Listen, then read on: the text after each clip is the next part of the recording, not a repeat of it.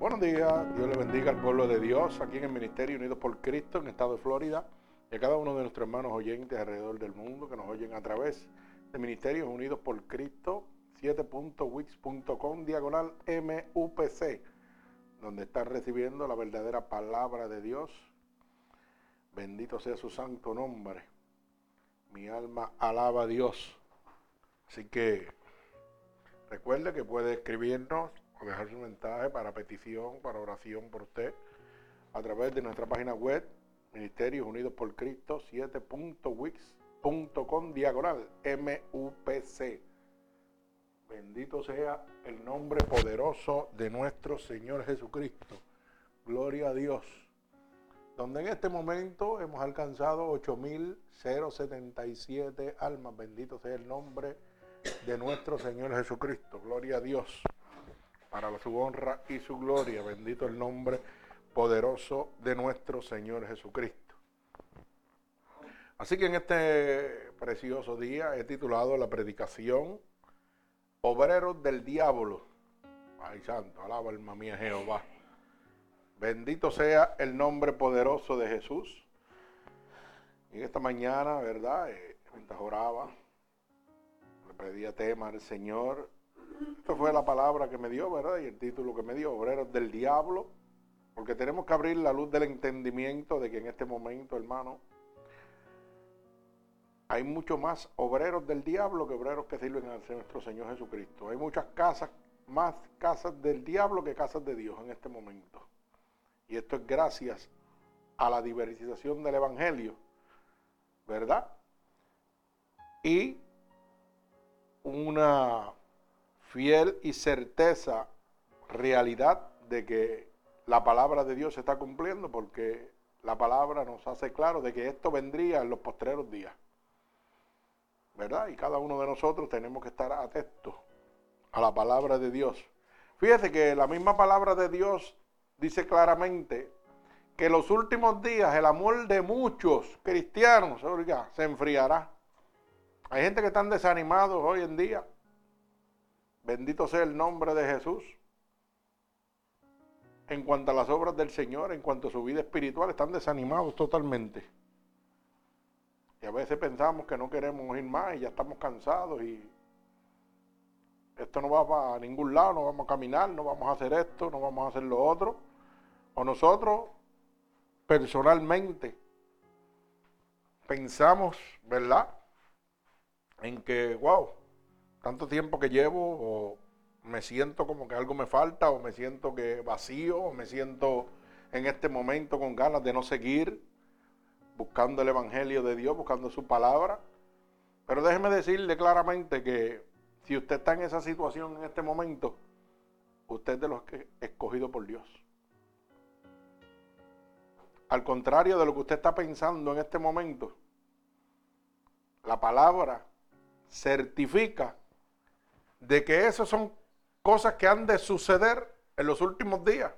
El amor de los cristianos se va a enfriar. Nosotros mismos nos vamos a desanimar con los mismos ministerios de nosotros, se nos va a quitar las ganas. Y eso es bíblico, porque dice que en los últimos días el amor de muchos se enfriará. Así que si usted está en esa situación, gócese. Gócese en el Señor. En vez de cogerse pena o sentirse como que, ah, no, no, no. Usted gócese porque lo que le está sucediendo es lo que la Biblia está hablando. Es profecía de la palabra de Dios. Acuérdese que la palabra es clara y dice que la puerta es estrecha y son pocos los que la van a hallar. Y como le dije ahorita, por eso titulé esta predicación Obreros del Diablo. Porque hay más casas de diablo usando el nombre de Dios que verdaderas casas de Dios, hermano. Gente poniéndose nombre de cristianos, pero son religiosos enchapados, que realmente y lamentablemente están confirmando la veracidad de la palabra de Dios. Esto es de lo mismo se está repitiendo desde el principio hasta hoy. La palabra de Dios no va a cambiar, sigue siendo la misma. Ayer, hoy, por los siglos. Lo mismo que sucedió una vez está sucediendo en este momento. Bendito sea el nombre poderoso de Jesús. Fíjese que antes de ir a la palabra quería darle un pequeño testimonio. Y es que en días anteriores estuve hablando con mi hermano Mark, ¿verdad? Que se acaba de graduar de pastorado. Me acaban de dar la licencia como pastor. Y estábamos dialogando como siempre hacemos, porque trabajamos uno frente al otro y siempre estamos dialogando de la palabra de Dios y gozándonos en el nombre de Jesús. Y una de las cosas estábamos hablando era de que él, tenía clase en la iglesia y que iba a ir, iba para el libro de Gálatas. Y yo le dije, pues sabes qué, hay un verso muy bueno en el libro de Gálatas, pero mucha gente no quiere predicar de él. Porque nos muestra la realidad de dónde estamos nosotros parados con Dios. Y muchos pastores lo obvian. ¿Por qué? Porque tienen miedo de que su feligresía se vaya, ¿verdad? Y le decía yo que el libro de Gálatas dice claramente de que los mentirosos no entran al reino de Dios. ¿Verdad? Y yo le dije, pero si tú no lo quieres creer, pues vete a Apocalipsis 21.8 que te lo dice más claro. Dice que los mentirosos no heredan el reino de Dios y dice que van a tener su parte en el lago que arde de fuego y azufre. Y él me dijo algo que, me quedé yo, wow. La verdad que la, la mucha teología se queda en neutro delante de la verdad de Dios. Y me dijo, fíjate, pero yo humanamente pienso de que no creo que por una mentira yo me vaya al infierno. Yo creo que Dios me debe de perdonar por esa mentira. Y yo le dije, bueno, si tú piensas, ese es tu pensar. Vete a Apocalipsis 21, 8, léelo. Y que sea el Espíritu de Dios que te hable. Y órale a Dios y pregúntale. Y Él te va a decir si tú por una mentira te vas al infierno no te vas al infierno. Y volví y me decía, pero es que yo no, no sé, como que. Porque después que uno esté haciendo las cosas que tiene que hacer y las obras y qué sé yo, y esto y lo otro, y llevando la palabra como tiene que ser, no sé, como que eso no cabe en mi cabeza. Y al otro día vino asustado, porque me dijo que se puso a orarle a Dios. Y Dios le dijo que era la verdad. Que no importaba lo que él hiciera, por una mentira se podía ir al infierno.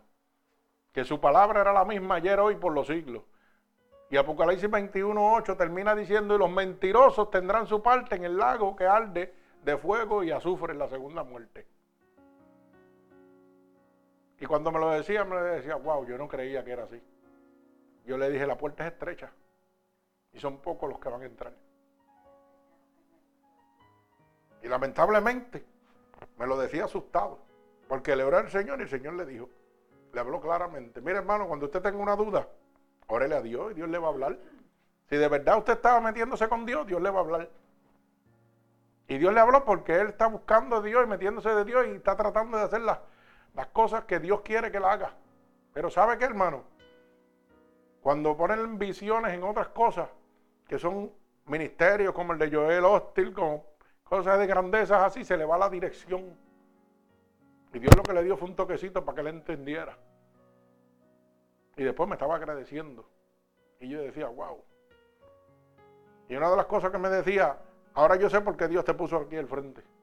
Y yo decía, bueno, Dios sabe todas las cosas.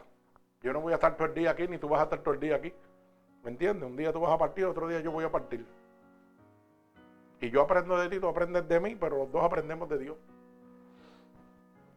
Y yo se lo digo en el inglés como él me entiende, pero él me entiende. Y cuando no puedo entenderle, no me entiende bien, le hablo por señas. Pero hago que me entienda. Y cuando no, pues lo busco en el teléfono, mira, aquí está, léelo. Y él no entiende de lo que le estoy hablando. Mire, si usted quiere saber realmente, hermano, dónde usted está, háblele a Dios. Háblele a Dios y Dios le va a hablar a usted. Si Dios no le habla a usted, ¿usted sabe qué sucede? Que usted no está en la comunión con Dios. Dios le va a hablar clarito. Pero para hablarle a Dios, hermano, no se le habla simplemente orando antes de acostarse. Para hablarle a Dios hay que levantarse de madrugada a hablar con Dios. Es todo momento. Apréndase eso. Es en todo momento. Cuando usted está trabajando, cuando usted está haciendo algo por ahí, cuando está guiando, entre en comunión con Dios. No espere que el hombre le hable, Porque si espera que el hombre le hable, usted se va a perder. Espere que Dios le hable, pero busque esa intimidad con Dios. Decimos que le servimos a Dios. Y no sé por qué voy por aquí, pero solo Dios sabe. Pero le pregunto yo. Decimos que somos cristianos, que somos servidores de Dios. ¿Y cuándo fue la última vez que usted ayunó? Contéstese esa pregunta. ¿Cuándo fue la última vez que se levantó a las 4 o 5 de la mañana a orarle a Dios? ¿Cuándo fue? Ni se acuerdan. Ni nos acordamos. ¿Usted sabe por qué? Porque no están buscando intimidad con Dios. Porque ya estamos acostumbrados a lo que estamos. Y yo siempre he dicho, oiga bien, que el mensaje empieza de aquí para allá. Y yo mismo me lo estoy aplicando. Porque desde cuándo he parado yo de levantarme a las 5 de la mañana.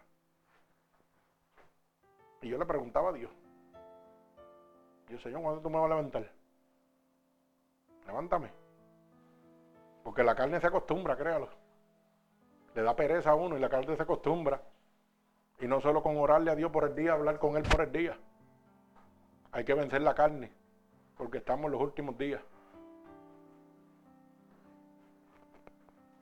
Pero ¿sabe qué? Estamos en esta condición por los obreros del diablo que están predicando el Evangelio de Dios.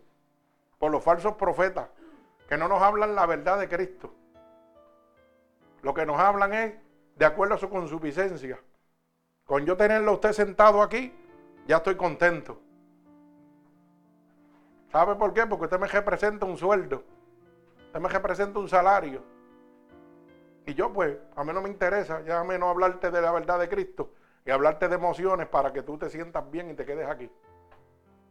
Pero como aquí es muy diferente, en este ministerio no recogemos ofrenda ni diezmo. Aquí hablamos la verdad de Cristo. Y a lo mejor a usted no le gusta y a los que no le gusta salen cogiendo. Pero como a mí me interesa que usted se salve, no que se pierda. Pues eso es lo que hay. Vamos por la línea. Por eso hemos titulado esta predicación Obreros del Diablo. Para que usted pueda identificar, hermano, dónde usted se sienta, con quién usted está, qué usted está haciendo y dónde usted va. Bendito sea el nombre de Jesús. Y di el testimonio de mi hermano Mal para que usted entienda que la palabra no puede ser cambiada. La palabra va a ser la misma ayer, hoy, por los siglos y va a tener la misma consecuencia de la misma manera que Sodoma y Gomorra fueron castigados por desobediencia a la palabra de Dios, usted también va a ser castigado. De la misma manera que los ángeles de Jehová fueron desechados, ¿ah? una gran parte de los ángeles, así mismo va a ser desechado usted. Así que no, no coja mucho pon. Y nosotros dice la palabra que somos un poquito más, más pequeños que los ángeles de Dios. Y si ellos fueron desterrados, imagínese cuánto más usted. Así que ubíquese donde usted está parado. Bendito el nombre de Jesús. Vamos a orar por esta poderosa palabra. Oramos en el nombre de Jesús. Señor, con gratitud estoy delante de tu presencia para que seas tú en este momento poniendo palabras en mi boca para poder ministrarle a tu pueblo, Señor.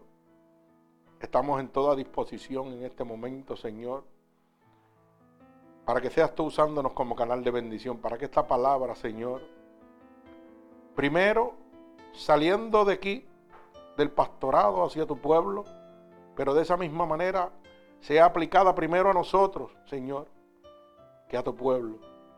Espíritu Santo de Dios, envía esta poderosa palabra como una lanza, atravesando corazones y costados, pero sobre todo rompiendo todo yugo y toda atadura que Satanás, el enemigo de las almas, ha puesto sobre tu pueblo.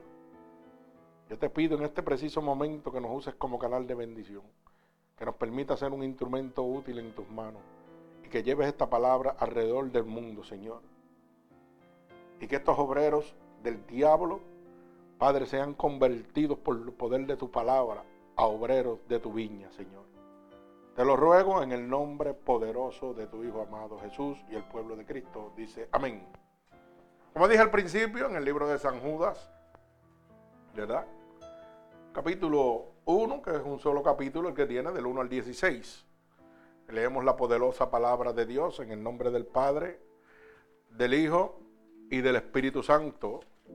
Y el pueblo de Jesucristo dice amén.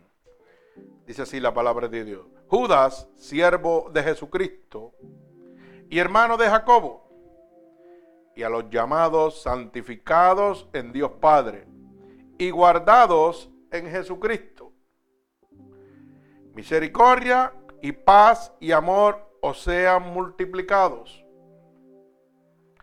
Amados, por la gran solicitud que tenía de escribiros acerca de nuestra comunión, de nuestra común salvación, me ha sido necesario escribirlo, exhortados, que contendáis ardientemente por la fe que ha sido una vez dada a los santos.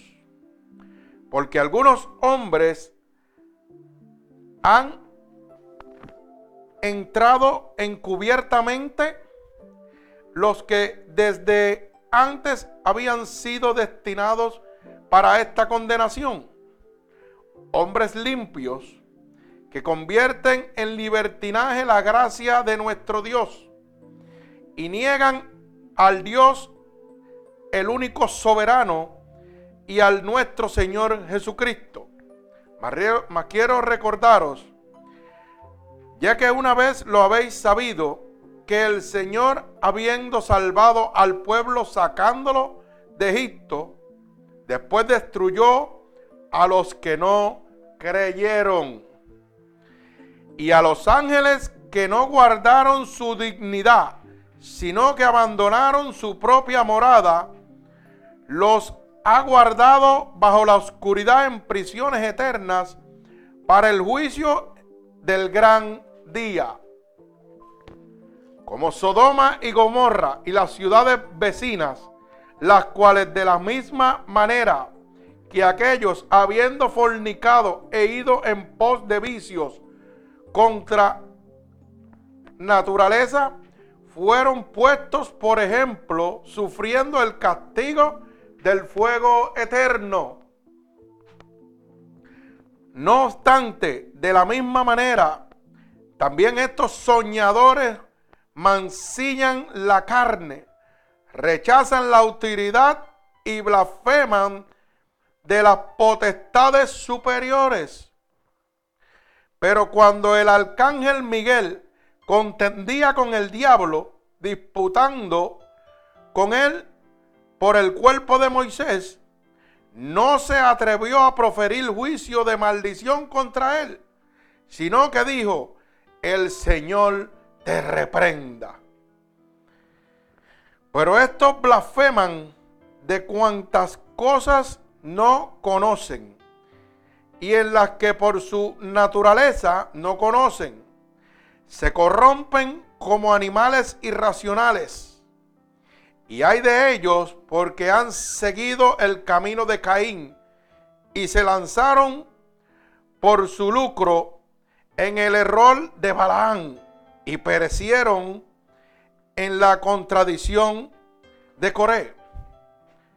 Estos son manchas de vuestro agapes, que comiendo impúdicamente con vosotros se apacientan a sí mismos nubes sin aguas llevadas acá para allá por los vientos, árboles otoñales sin fruto, dos voces muertos y desarraigados, fieras ondas del mal que empunan su propia vergüenza, estrellas errantes para las cuales está reservada eternamente la oscuridad de las tinieblas. De esto también profetizó Enoch, séptimo desde Adán, diciendo, He aquí, vino el Señor con sus santas decenas de millares para hacer juicio contra todos y dejar convicto a todos los impíos de todas sus obras impías que han hecho impíamente y de todas las cosas duras que los pecadores impíos han hablado contra él. Estos son murmuradores, querellos que andan según sus propios deseos, cuya boca habla cosas infladas, adulando a las personas para sacar provecho. Ay, santo, mi alma alaba al Señor. Me parece que esta palabra habla sola, esto no hay ni que explicarlo. Aquí, con esta palabra que he dejado, ¿verdad? El siervo de Jesucristo, San Judas, hijo de Jacobo, ha dejado establecido claramente quiénes son los obreros del diablo. Y hoy en día, hermano, lamentablemente, usted sabe que el pueblo de Dios está cayendo en las gajas de estos obreros del diablo. Y fíjese que San Judas, ¿verdad? Siervo de Jesucristo, dice claramente que a solicitud escribió por nuestra salvación este mensaje, ¿verdad? Pero qué pena que hoy vamos a oír esta poderosa palabra y muchos estamos tan ciegos y enamorados de las falsas doctrinas que nos están presentando, de los clubes sociales donde nos sentimos cómodos y no vamos a hacer caso, como tampoco hizo caso Sodoma y Gomorra. Y recibieron su castigo como ejemplo, ¿verdad? sufriendo el castigo del fuego eterno. Ay, santo, mi alma alaba al Señor.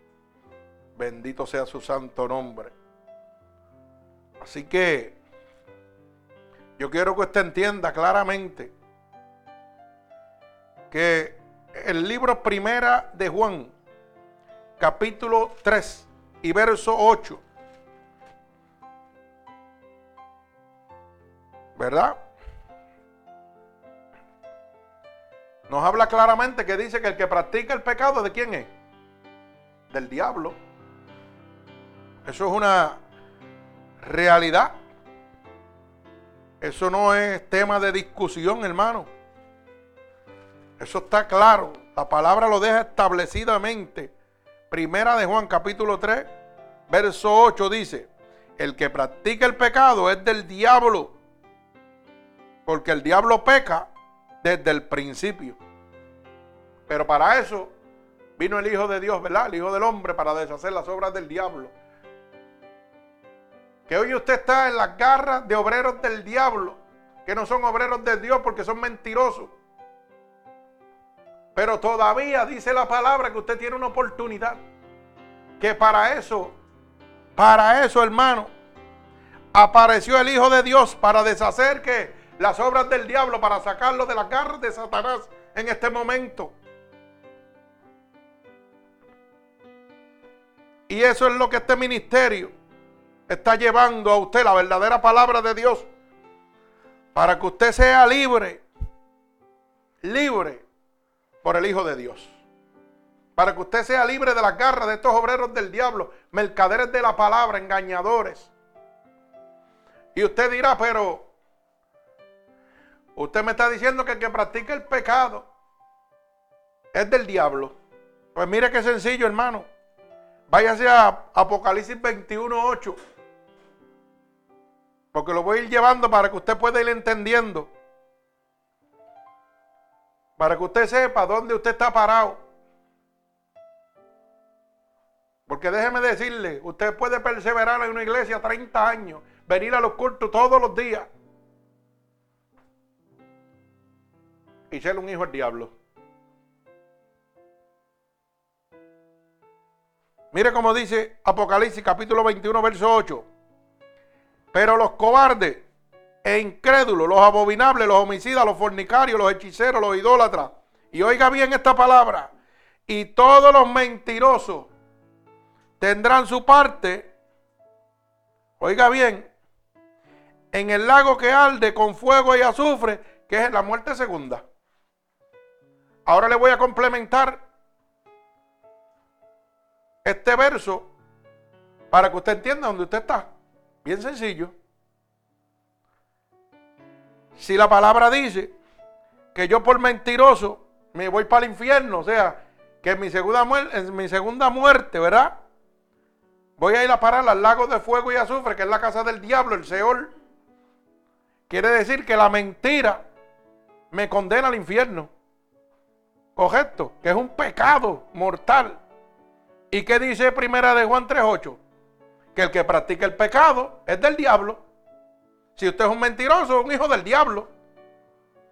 O sea, que estos pastores inescrupulosos que están cambiando la verdad de Dios y predicando apostasía, están mintiendo, que están predicando prosperidad, que están predicando todas las comodidades que a usted le gusta para que usted se mantenga ahí por comodidad, pero no por salvación.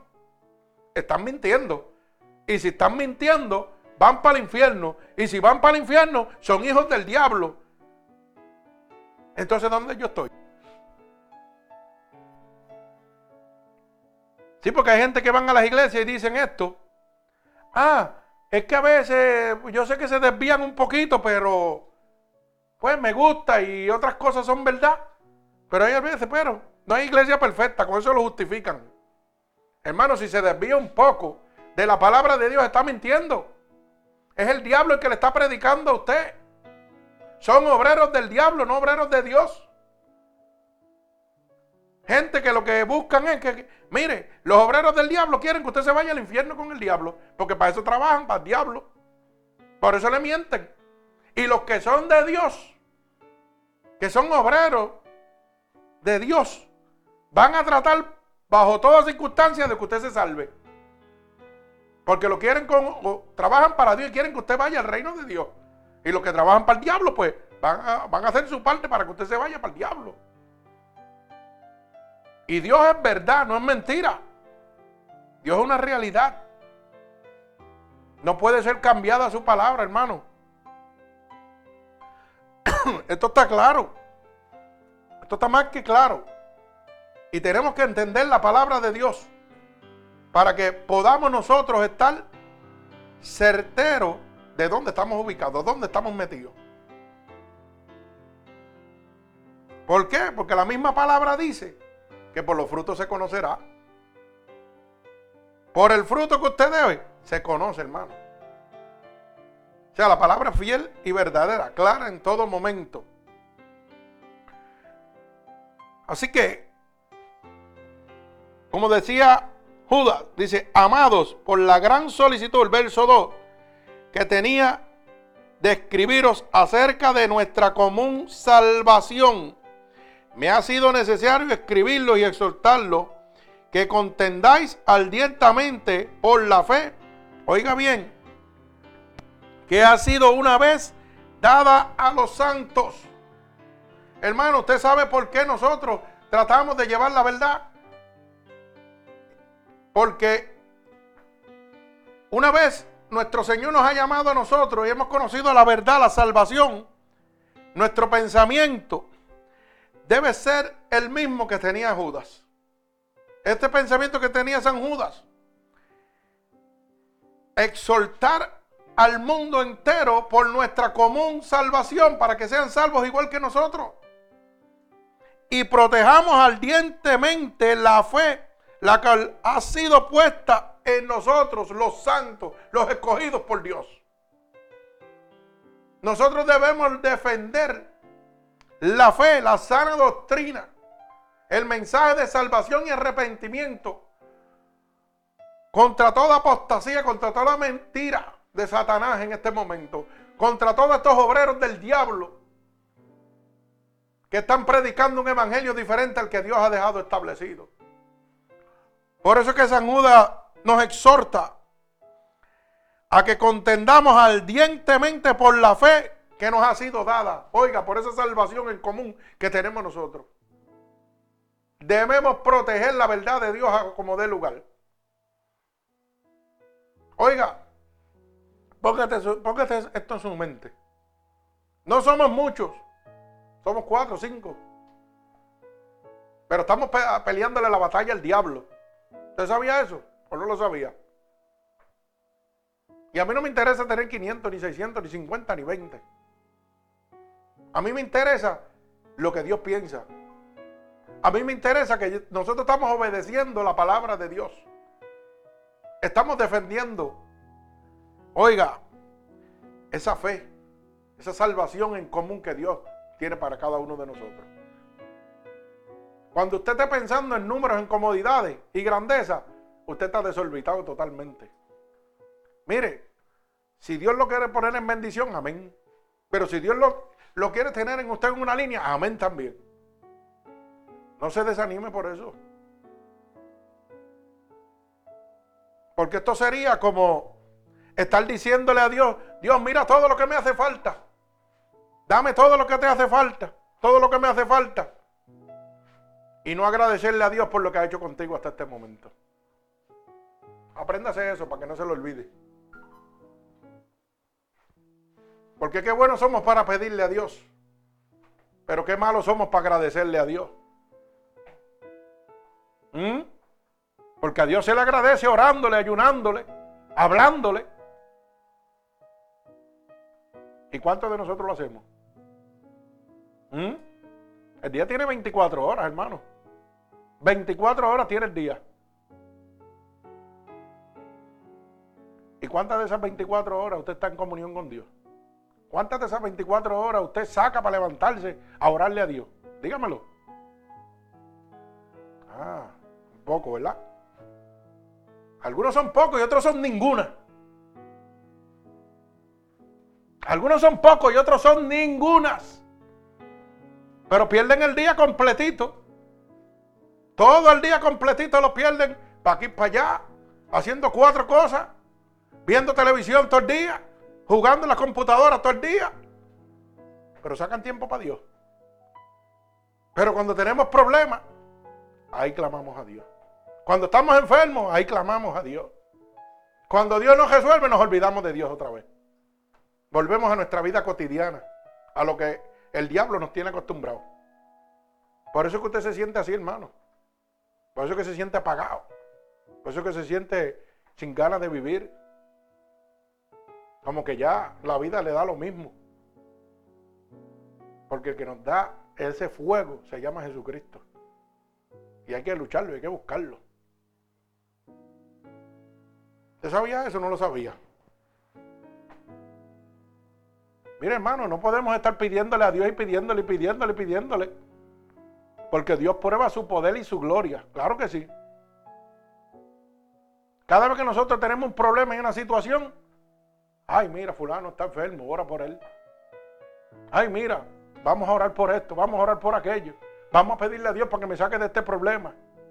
Pero tan pronto Dios me saca del problema, vuelvo a lo mismo. Ah, no tengo tiempo para Dios. Tengo mucho trabajo. Tengo muchas cosas que hacer. No puedo ir al templo. No puedo agradecerle a Dios. Con yo decir Dios te bendiga, nada más ya lo ya. Yo sé que Dios existe y eso es todo. Pero usted sabe qué? que la Biblia dice que Dios no concederá con el hombre para siempre. Dios lo que le está mostrando es su amor, su poder y su gloria. Pero un día, como hizo con Sodom y Gomorra, lo va a soltar también. Le dijo, ah, sí, pues se acabó. Yo te demuestro que yo he estado aquí para ti, aunque tú no estés aquí para mí. Yo te lo he demostrado en todo momento. ¿Y tú te crees que, qué pasa? Que el diablo lo que hace es que te duerme y te dice, no, no, sigue en tu vida que normal. Olvídate de eso, que Él te sigue bendiciendo. Él te va a seguir bendiciendo y sacándote de los problemas toda la vida. No tienes que servirle. No tienes que agradecerle. Solamente pedirle cuando tengas problemas. Porque es un Dios misericordioso. Eso es lo que nos enseñan los mentirosos, falsos profetas, los que están predicando el Evangelio de Dios en este momento que han convertido las casas de Dios en cueva de ladrones, que no le interesa su salvación. Y qué bueno es que Dios nos ayude y que Dios nos bendice, nosotros siendo unos desobedientes. ¿ah? Pero siempre estamos pidiéndole a Dios, pero no le damos gracias a Dios por lo que hace por nosotros. Y eso es sencillo, hermano. Porque hay un pari y para allá vamos. Ah, ahí no me importa llegar a las 1, 2, 3 de la mañana. Oiga bien lo que le estoy diciendo, 3 de la mañana, 2 de la mañana. Y Dios te llama a las 5, a las 6 para que hables con Él. Ay, estoy cansado, yo no me voy a levantar esta hora. ¿Mm? ¿Cómo es eso? Fíjate como Dios hace. Te llama a las 5, te deja dormir más. Pero para el mundo te vas a las 1, 2, un baile, un party, lo que sea. Te busca 20 problemas. ¿Mm? Y cuando Dios te está llamando para hablar contigo, tú dices, ay, tú estás cansado. Él no te llamó a la una ni a las dos. oye, fue más, fue, más contigo. Te llamó a las cuatro, a las cinco, a las seis para hablar contigo. Y tú dices, ay, la cama está más buena. Me gusta esta cama tanto. ¿Mm? Para hablar con Dios le ponemos excusas. Pero yo le aseguro a usted, hermano, que usted tiene un programa en la televisión que no se lo pierde todos los días. Y sabe los días y la hora que es. Y usted está durmiendo todo el día. Pero cuando llega ese programita, abre los ojos, ¿verdad que sí? Porque sabe que tiene que, ese programa es esa hora y voy volado, eso no me lo puedo perder. Sí, está programado para eso. Ya ese tiempo lo sacó para eso. Enchuladito de la televisión y de las cosas mundanas. Pero, y cuando Dios lo llama, ¿por qué no le hace caso? ¿Mm? Pero cuando estoy enfermo, muriéndome, rápido llamo a Dios. Ay Dios, ayúdame. Ay Dios aquí. ¿Y usted sabe qué, hermano? Dice la palabra que Dios no va a contender con el hombre para siempre. Va a llegar un momento donde usted, Dios, mire, va a quitar su mano poderosa de él y va a decir, ahí te lo entrego. Ahí te lo entrego, eso es tuyo. Así le va a decir a Satanás, eso es tuyo, llévatelo. Ya yo quise bregar con él, pero no quiso bregar. Quise bregar con ella y tampoco quiso bregar. Pues llévatelo. La Biblia está llena de mensajes que certifican lo que yo estoy diciendo. De gente que no quisieron oír la palabra de Dios y fueron condenados, fueron castigados. ¿Mm? Alaba alma mía Jehová. No hay amén, ni aleluya, ni gozo. Santo, alaba alma mía Jehová. Sigo, el verso 4 dice, ¿por qué nosotros tenemos que defender ardientemente la fe que nos ha sido dada, esa, esa santa fe que recibimos por el poder de Jesucristo. Dice el verso 4, porque algunos hombres han entrado encubiertamente. ¿Qué es un encubierto? ¿Mm? Un detective, ¿verdad? Es un encubierto en el mundo. ¿Y cómo un detective entra a un cerco de narcotraficantes? Encubiertamente, sin que nadie lo sepa. Así está entrando el diablo a su vida. Encubiertamente. Oiga bien, así está entrando el diablo en su vida en este momento. Y Dios le está diciendo, mira, ese es un, cubierto. Usted no se ha dado cuenta de que cuando vamos a hablar del, del algo en el mundo, cuando usted está en un área donde hay narcotraficantes y drogas y la policía llega o llega un encubierto, los títeres rápidos, agua, agua, agua. Y agua significa que llegó la policía, que llegó el encubierto. ¿Y sabe lo que están haciendo? Avisando para que no sean presos, para que no sean agarrados, no sean cautivos y vayan a la prisión. Eso es lo que Dios le está haciendo a usted en este momento. Dios te está diciendo, agua, te estoy hablando, óyeme. Sigue mi palabra. Hazme caso a lo que te estoy diciendo para que no seas preso de las gajas del diablo. Pero ¿sabe qué? Como en el mundo hay gente que dicen, ah, olvídate de eso, yo soy un bambalán, ese encubierto, esa policía nunca me va a coger. Y ¿sabe qué? Todavía no hay uno que no hayan cogido. Caen en las gajas siempre, tarde o temprano. ¿Mm? Pues así mismo Dios te está diciendo, el diablo te está acechando, te estoy hablando para que no te coja. Y la gente le está diciendo, ay, olvídate de eso, si ya yo conozco el diablo, no me va a coger nunca. Y ya lo tienen cajado. Alaba alma mía Jehová. Porque algunos hombres entrarán encubiertamente. Y dice la palabra, los que desde antes habían sido que destinados. Oiga bien la palabra. Para esta qué? Condenación. O sea que han sido destinado, ese era su propósito, entrar encubiertamente para que la palabra de Dios sea cumplida. y usted no quiere hacer caso. No, no, yo lo conozco, no, hermano, si Dios te lo está diciendo. Yo, yo que soy el creador, ya los destiné con esa misión. La misma Biblia dice que van a venir falsos profetas, mercaderes de la palabra, hermano, engañadores, que están destinados ya, ¿verdad?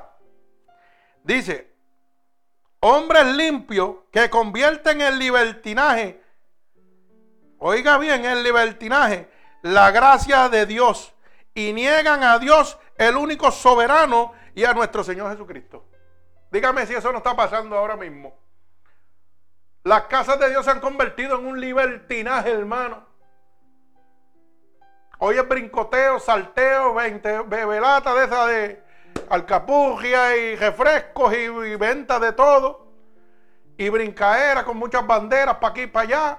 Y muchas actividades artísticas.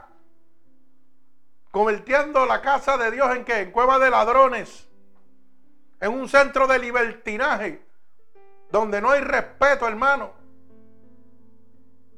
Mire, hay iglesias que no guardan ni un chispito de respeto que van a la casa de Dios como si fueran para la playa, con goja, en chancleta y en pantalones cortos. Oiga bien, ¿usted sabe lo que es eso? Es un libertinaje. O sea, estoy ya viendo las cosas seculares del mundo adentro de la casa de Dios. Para que usted se sienta cómodo. A mí no me importa, venga como quiera. Métase ahí. Mire, es muy diferente que venga un deambulante sucio de la calle a una persona que venga a presumir que tiene buenas piernas, que tiene buenos pechos, que tiene buenos músculos, con una goja virá, lleno de prendas, sentado en una casa de Dios. Eso es muy diferente. ¿Que el hábito no es el monje? Claro que sí.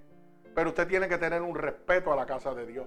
La casa de Dios, dice la palabra, que el Señor llamó a estos mercaderes cueva de ladrones, ¿verdad? ¿Y qué fue lo que le dijo cuando lo sacó a latigazo?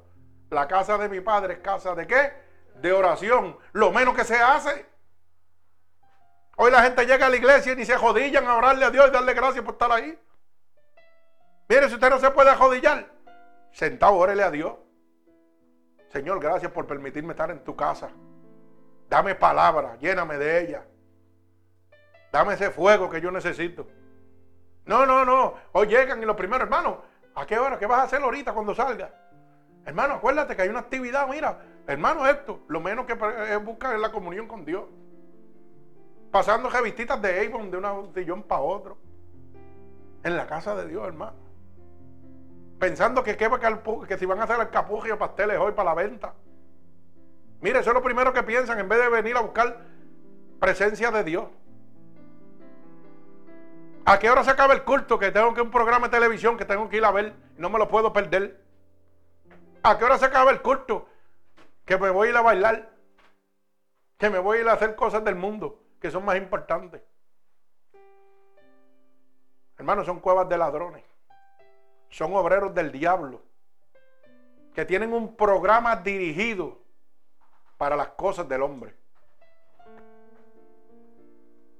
Empezamos el culto y hay un programa.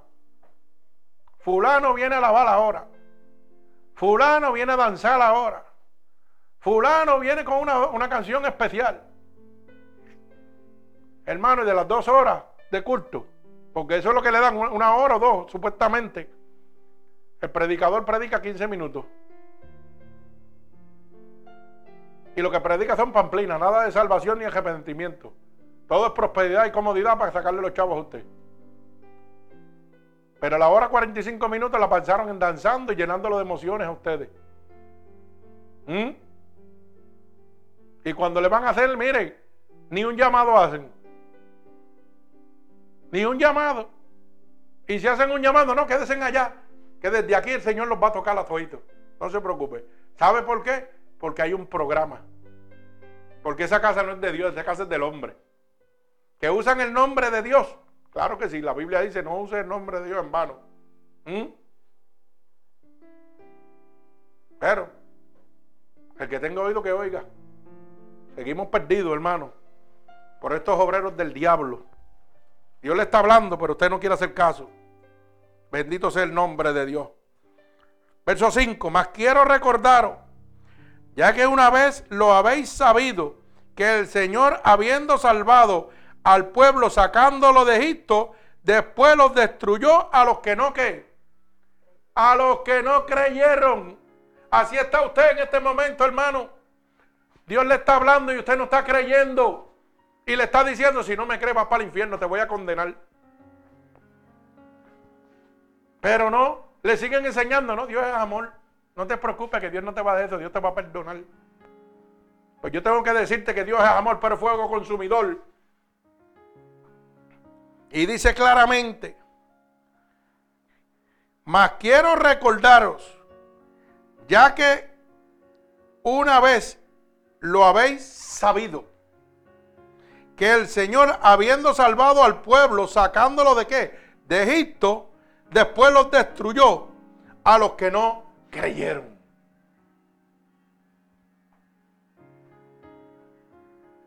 Oiga, después de Dios haber librado al pueblo de Israel de ah, esos 40 años ahí dando vuelta y dando vuelta y dando vuelta, ¿qué pasó? Los libró de las manos del faraón Ah, oiga bien, déjeme recordarle, abrirle la mentecita, porque yo quiero que usted sepa algo. Que usted no tiene que ser un estudioso para entender esto. Usted lo que tiene es que oír y abrir el corazón y decirle a Dios, estoy equivocado. Dios sacó al pueblo de Israel de las manos de Faraón y el ejército lo fue persiguiendo, oiga bien, para destruir a su pueblo, ¿verdad que sí?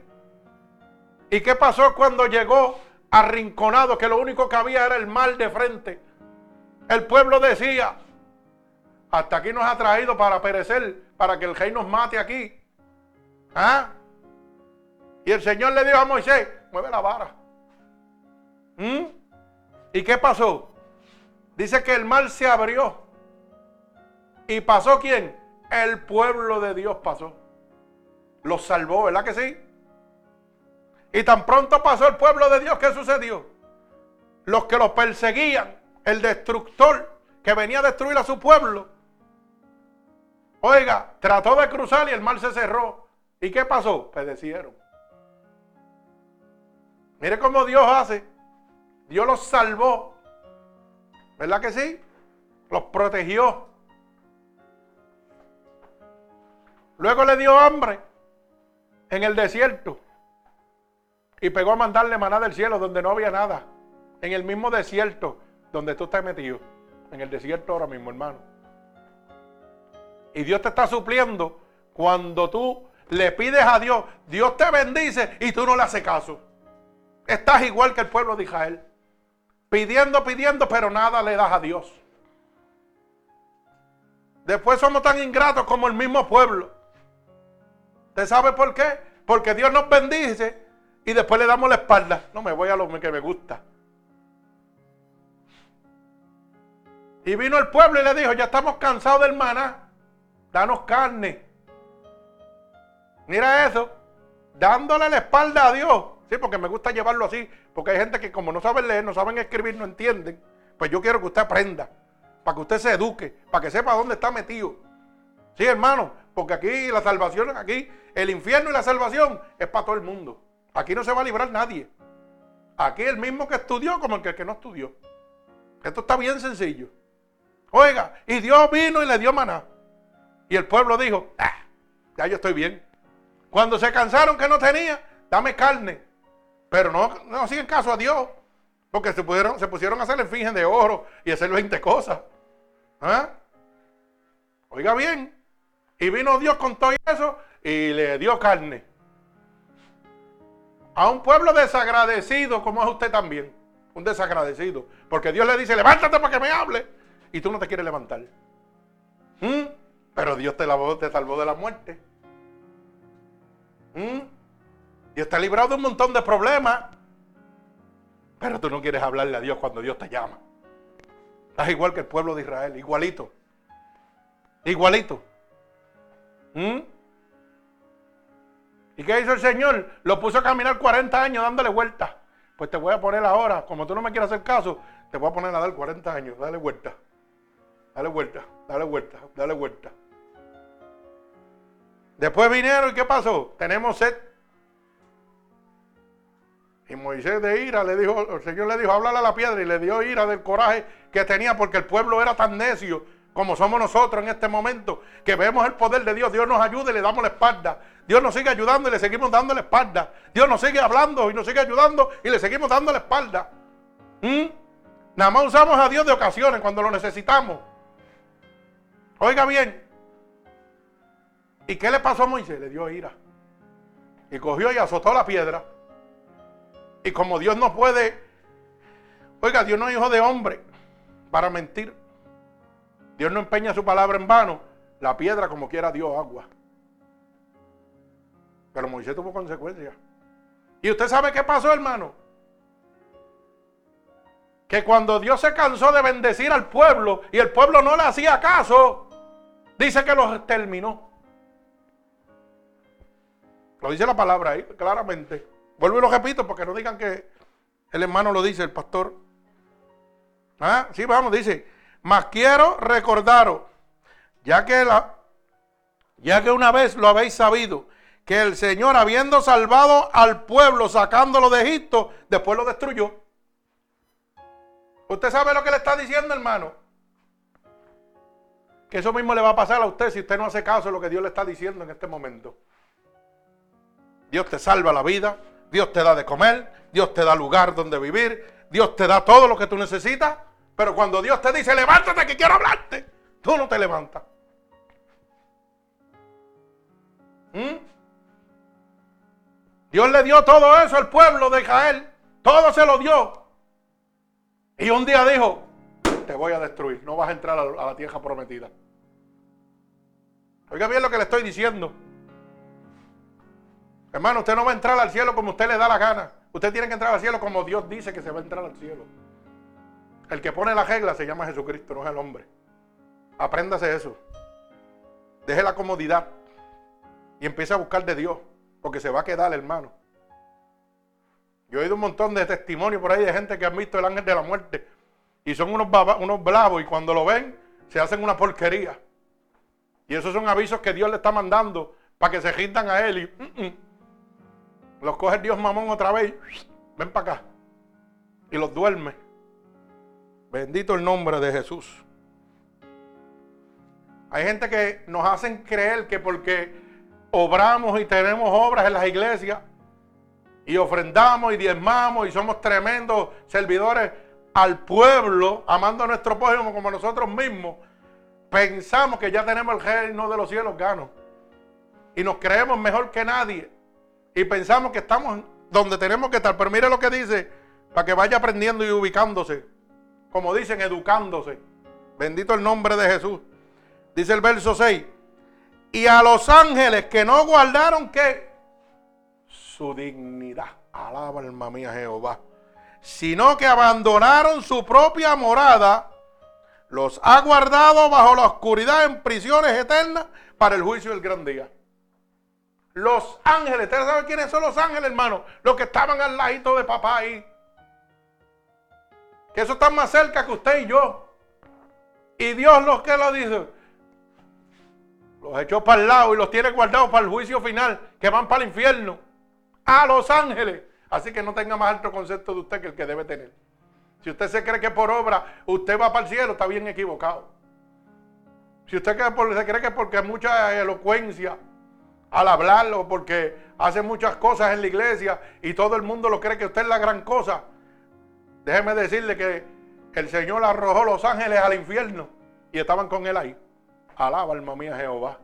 Así que mira a ver dónde está usted parado. Bendito el nombre de mi Dios. Verso 7. Como Sodoma y Gomorra.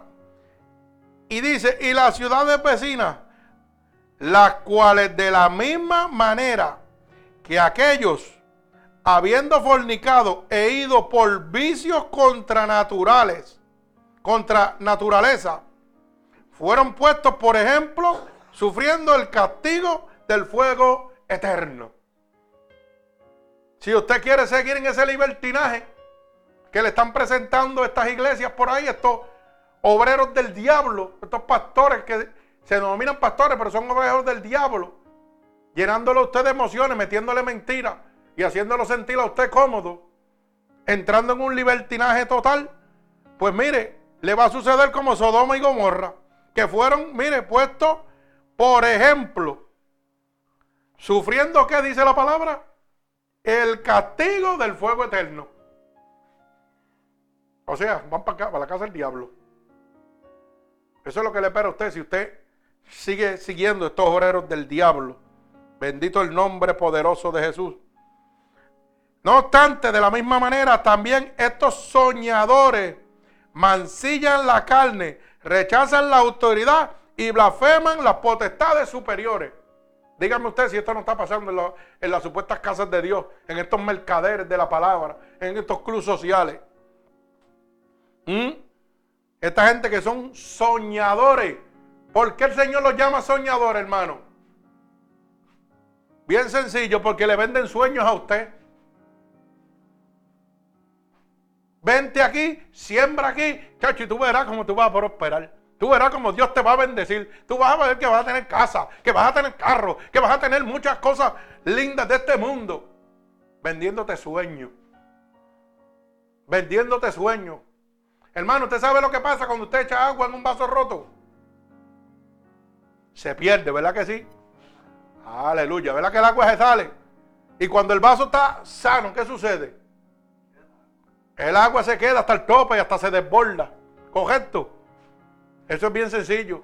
Si usted no trabaja, hermano, del cielo no le va a caer el dinero. ¿Usted sabía eso? Del cielo no le cae el dinero. Así que no le crea ese embuste a estos mercaderes. ¿Usted quiere probarlo? Váyase. Váyase a la iglesia. Siempre todo lo que ellos digan y no vaya a trabajar. A ver qué le va a pasar. A ver si es verdad lo que ellos dicen. Vaya, siéntese en su casa y espere a ver si el cheque le va a llegar. Por más que siembre la iglesia. No le va a llegar, ¿verdad? Porque la palabra dice que el obrero es digno de su salario. Usted tiene que trabajar. ¿Me entiende? Usted tiene que entender que Dios le va a proveer conforme a qué? A sus riquezas en gloria, dice su palabra. No conforme a las riquezas del hombre, conforme a sus riquezas en gloria. Y te va a dar lo que tú necesitas. No te va a dar más allá porque te vas a descajear. Lo que pasa es que la gente le echan todas las bendiciones a Dios cuando todavía no acaban de aprender que el diablo bendice. ¿Usted sabía eso o no lo sabía? ¿Usted no sabía que el diablo bendice? El diablo tiene poder, hermano. ¿Ah? El diablo tiene poder, porque usted lo sepa. Tiene tanto poder que es el gobernante del presente siglo. Y si yo soy el gobernante de alguna cosa, ¿puedo hacer algo con esa cosa? ¿Puedo hacer lo que me dé la gana con esa cosa? Ah, pues entonces, no lo puedo bendecir. Yo le puedo dar una casa, yo le puedo dar un cajo, yo le puedo dar cosas. Todo lo que a mí me dé la gana. ¿Por qué usted cree que los artistas hacen pacto con el diablo? ¿Mm? ¿Y no hacen, por qué no hacen pacto con Dios? Pero si van donde el diablo, por fama y riquezas y dinero. Y ellos mismos lo declaran, que le han vendido su alma al diablo por comodidad y riqueza. Pero todavía no hay ninguno que le haya vendido su alma a Dios. ¿Mm? Que diga, no, yo le di mi alma a Dios por riquezas y comodidades. No, todo al diablo. ¿Por qué? Porque ellos saben que el diablo tiene poder y tiene autoridad. Pero tiene un poder limitado y una autoridad limitada. ¿Mm? Pero todo el mundo me dice, Dios me bendijo. Dios me bendijo y tú eres un mentiroso. Oh, wow, pero la Biblia me dice que claramente que el que no es conmigo contra mí es. O sea que si tú eres mi hijo y yo soy tu padre y tú me engañas a mí y vuelves a mí nuevamente, ¿tú te crees que yo te voy a bendecir o te voy a corregir? ¿Me vas a corregir, verdad que sí? Pues entonces quiere decir que si yo hago algo malo, Dios no me va a bendecir por hacer lo malo. Por yo convertirme en hijo del diablo, Dios me va a bendecir, hermano, abra los ojos. ¿Cómo estamos viviendo? ¿Dónde estamos viviendo? Y yo oigo a la gente, pues Dios me bendijo. Pero tuvieron que mentir allá abajo. para que Dios lo bendijera. Y eso es de Dios. Dios me bendijo. ¿Mm? ¿Cómo es eso? No lo entiendo. Tuve que engañar al hermano. Tuve que, pues, tú sabes, decirle una cosita ahí para ganarme unos chavitos por el lado, donde el ground. Al gobierno. ¿Ah? Déjame, me gané tanto, pero no le voy a decir al gobierno que me gané tanto porque entonces tengo que pagarle más al gobierno. ¿Mm? Me llegó un cheque de 8 mil y Dios me bendijo. Mira cómo me bendijo Dios. Jobando. Dios me bendijo jobando. ¿Ah? Qué bonito está eso. No sé cómo está, hermano, de verdad que estos obreros del diablo tienen la gente en los bolsillos, de verdad. Los tienen en el bolsillo sembrado. Toda, toda la gloria se la dan a Dios. ¿Mm? Dios me bendijo. Pero fíjense, decimos, Dios me bendijo. Decimos que Dios nos bendijo y le damos la gloria al diablo. ¿Ah? ¿Cómo es eso? Válgame Dios. Por eso la palabra dice, soñadores que mancillan la carne y rechazan la autoridad. Gente que no quiere recibir la autoridad de Dios y dice que blasfeman contra las potestades. Bendito el nombre de Jesús. La palabra es clara, hermano. Mire cómo dice la palabra en el verso 9. Pero cuando el arcángel Miguel contendía con el diablo, disputando con él por el cuerpo de Moisés, no se atrevió a proferir juicio de maldición contra él, sino que dijo, el Señor te reprenda. Ahora le pregunto yo a usted, ¿por qué el arcángel Miguel, oiga bien, el arcángel Miguel, no estoy hablando de el pastor fulano de tal, estoy hablando de un arcángel de Dios.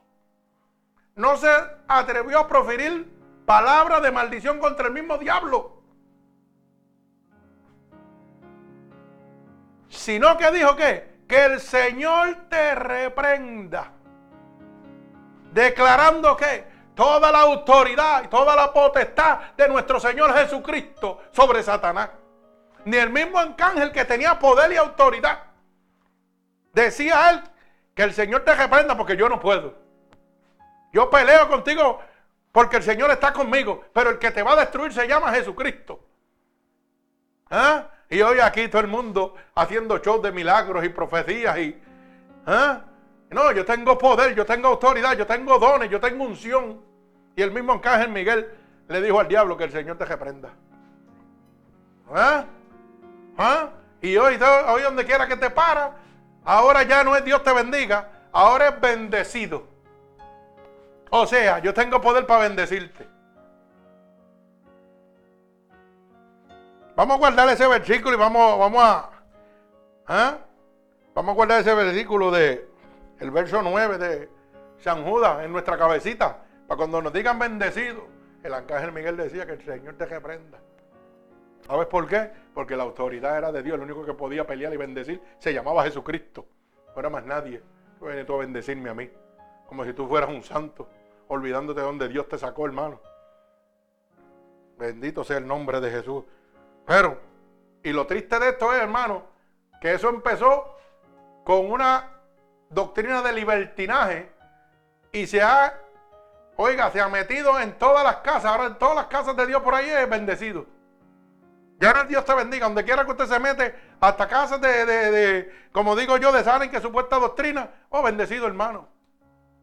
Eso no es libertinaje, hermano. ¿Mm? Bendito sea el nombre de Dios. Y dice, y hay de ellos, dice,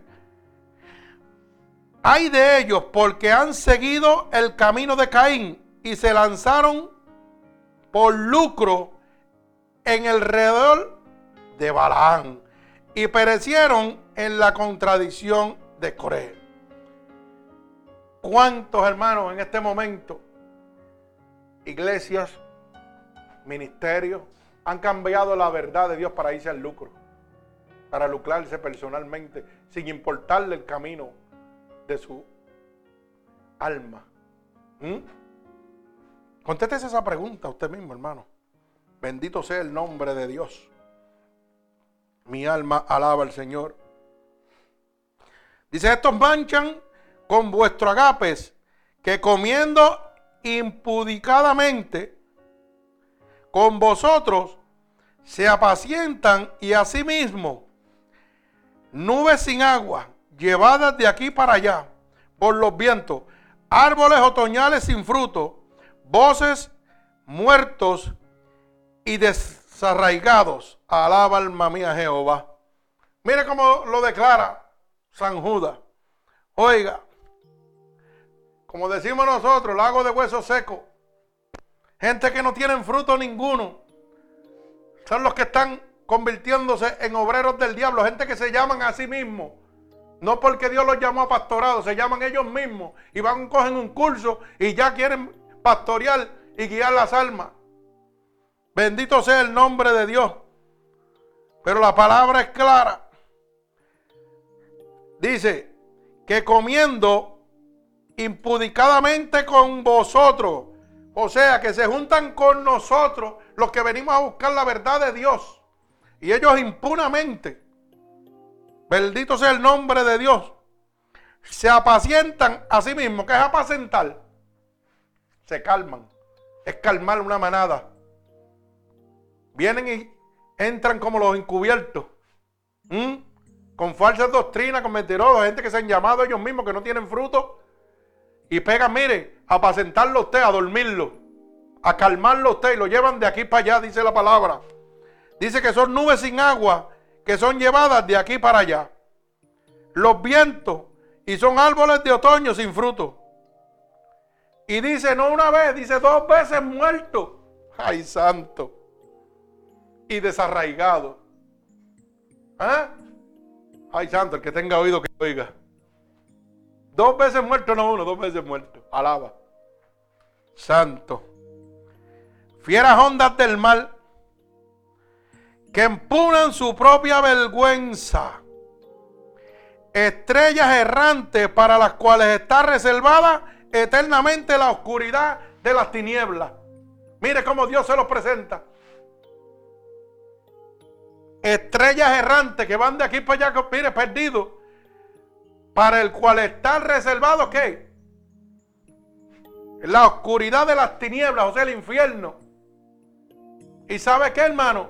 Por eso la palabra dice, pastores y sus rebaños se perderán. Porque usted está siguiendo a estos obreros del diablo que no le sirven a Dios, hermano. Que van detrás de su consuficiencia. Y como esto no es nuevo, dice, de esto también profetizó Enoch, séptimo desde Adán, diciendo, he aquí, Vino el Señor con sus santas cenas de millares. Y dice, para hacer juicio contra todos y dejar convictos a todos los impíos de todas sus obras impías que han hecho impíamente y de todas las cosas duras que los pecadores impíos han hablado contra él. Alaba alma mía Jehová.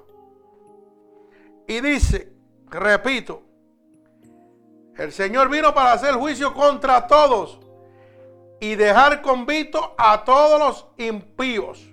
O sea, vino el Señor para qué? Para hacer juicio contra todos. No dijo solamente contra el pastor, contra todos los impíos. Toda la persona que esté en impiedad. ¿Verdad? ¿Por qué? por sus obras impías que han hecho impiadamente y de todas las cosas duras que los pecadores impíos han hablado contra él. O sea, de toda la blasfemia, de toda la mentira que han hablado desde los púlpitos de Dios y usted se la está creyendo. Pero dice el Señor que va a venir a hacer juicio contra todos y todos los convictos. ¿Quién es el convicto? ¿Mm? ¿Quién es un convicto? El que es agarrado, ¿verdad que sí?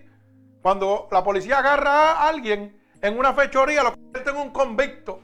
Cuando estos obreros del diablo, fraudulento, lo agarran usted en su doctrina, en su dominación, y usted se mantiene, usted se convierte en un convicto.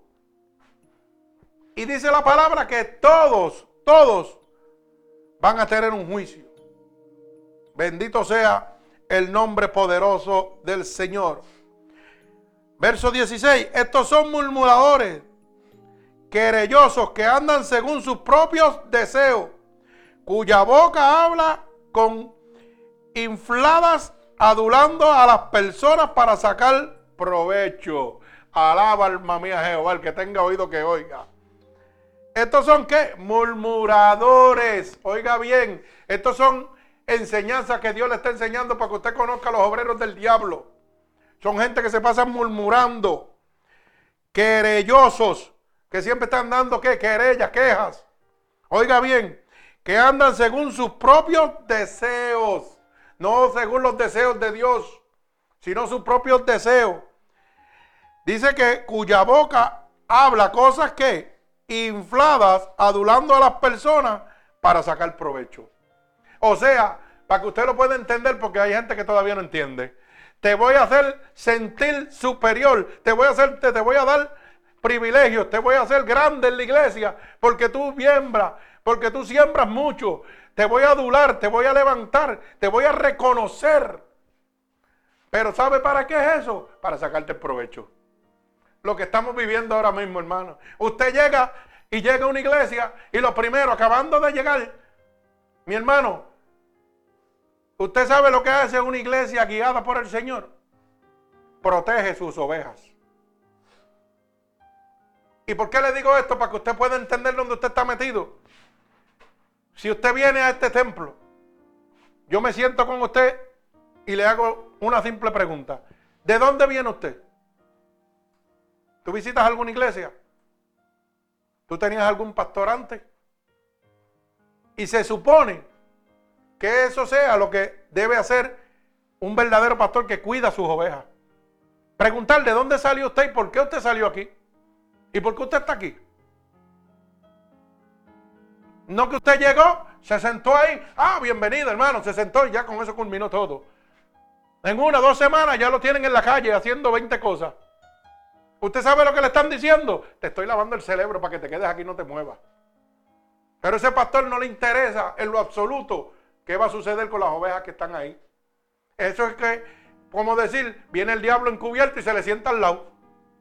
Porque usted no sabe si ese, esa persona que vino de esa otra iglesia a sentarse ahí salió escondido por la parte de atrás por haber hecho cosas malas. Y el diablo se le sentó y se le coló ahí. Y es de ética. Si usted quiere ponerlo así, de ética pastoral, vamos, para los que les gusta mucho la, la y todas esas cosas de mucha abundancia en el humano, por lo menos preguntar, oiga, ¿de dónde usted viene? ¿Usted viene de alguna otra iglesia? ¿Usted me puede dar el número de su pastor para yo hablar con su pastor? ¿Su pastor habla bien de usted? ¿Pero por qué no lo hace? ¿Usted sabe por qué lo hace? Porque son obreros del diablo. Porque lo que le interesa es el dinero que usted va a dejar ahí. No le interesa más nada. No, a mí no me importa, olvídate, se fue de allá, que se meta aquí y me deje los chavos aquí. Y los que están aquí, si están perdidos todos, a mí no me importa. ¿O no es así? Sí. Sí, sí, sí. Tienen 100 miembros, 200 y ni los conocen. Y, y oye, y son pecadores aprendidos, hijos del diablo que se sientan allí. Y los que realmente vienen a buscar a Dios, que son unos dos, porque siempre lo hay en esas congregaciones perdidas. Siempre hay gente que están buscando a Dios en espíritu y verdad. Hermanos, terminan contaminándose porque usted no fue fiel obrero de Dios. Usted lo que era un obrero del diablo, que lo que le interesaba es lucrarse, como dice la palabra. Te voy a engrandecer para lucrarme de ti, para que me deje lo tuyo. ¿Y cómo yo te lucro? Llega aquí, a la semana te pongo a trabajar. Ah, mira, hay una actividad de, evangelización en la calle. Vete con la gente ahí, ya tú eres evangelista. Vete a repartir comida. Ya tú eres miembro de la iglesia. Pero tú sabes para qué es eso, para que tú no te muevas.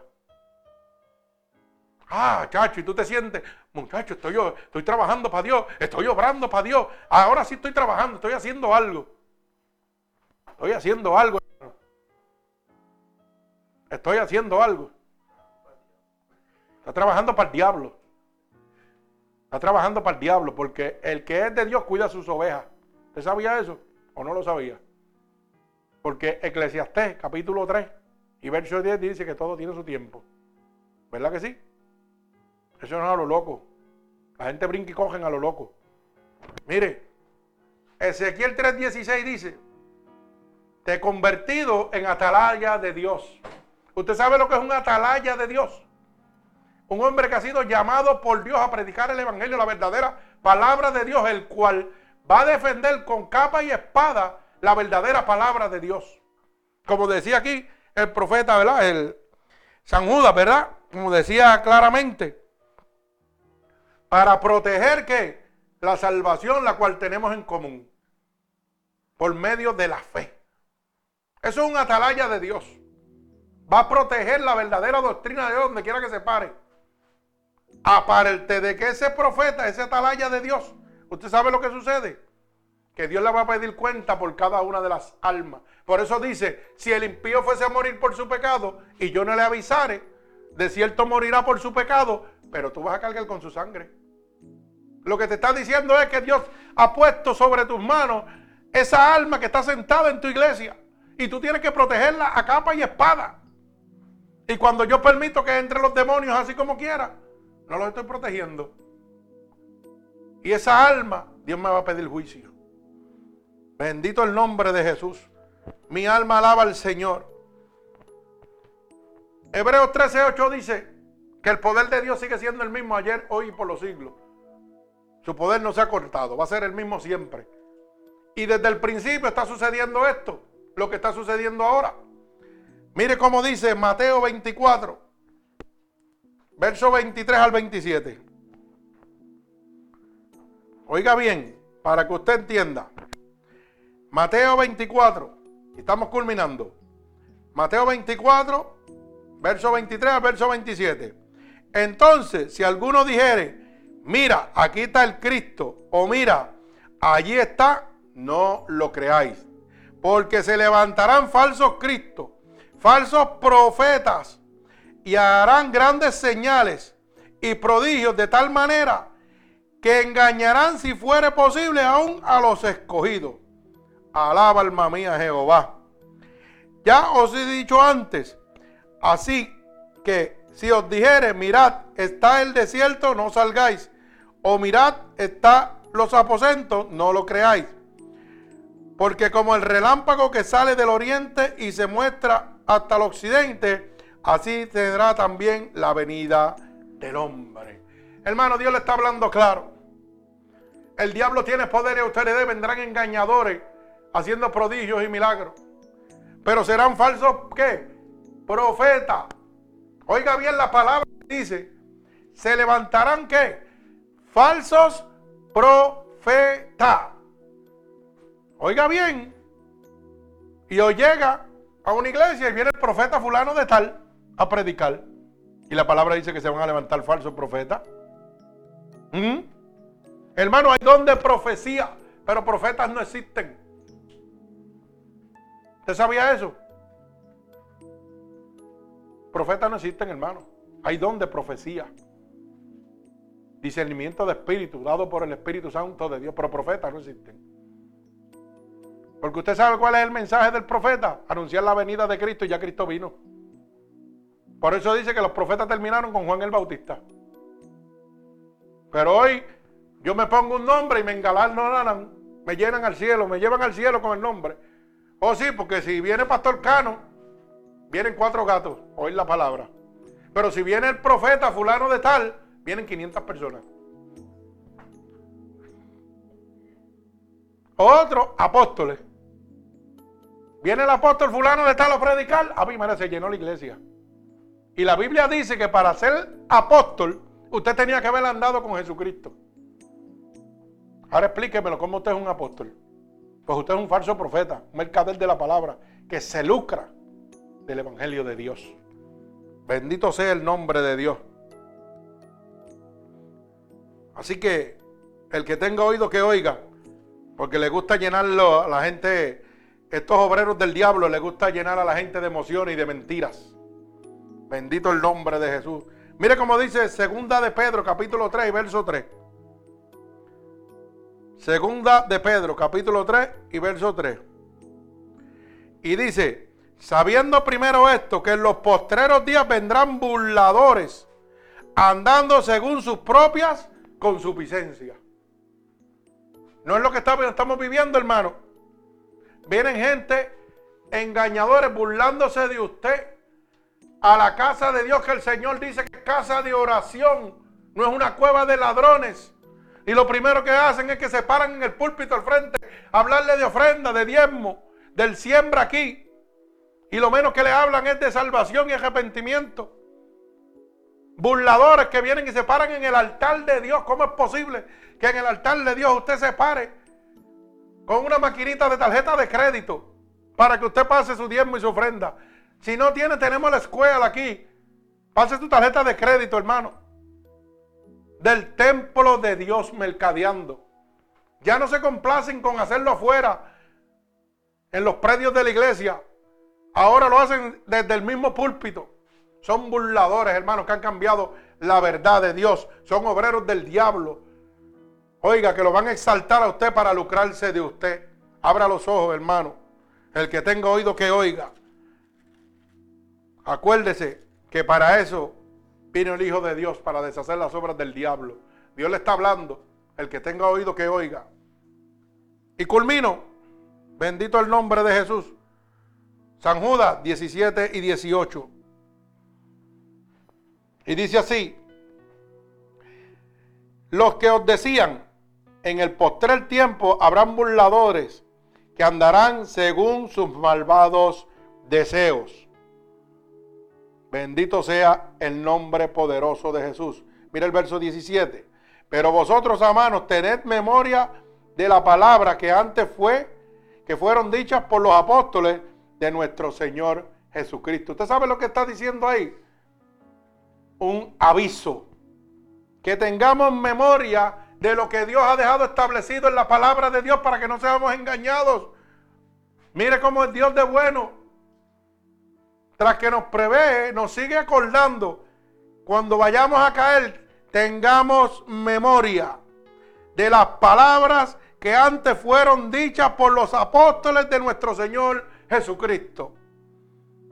Los que os decían, en el portrer tiempo habrán burladores que andarán según sus malvados deseos.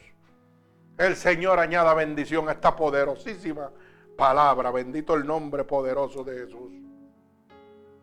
Oiga, hermano, el Señor nos cuida, nos ama, nos protege.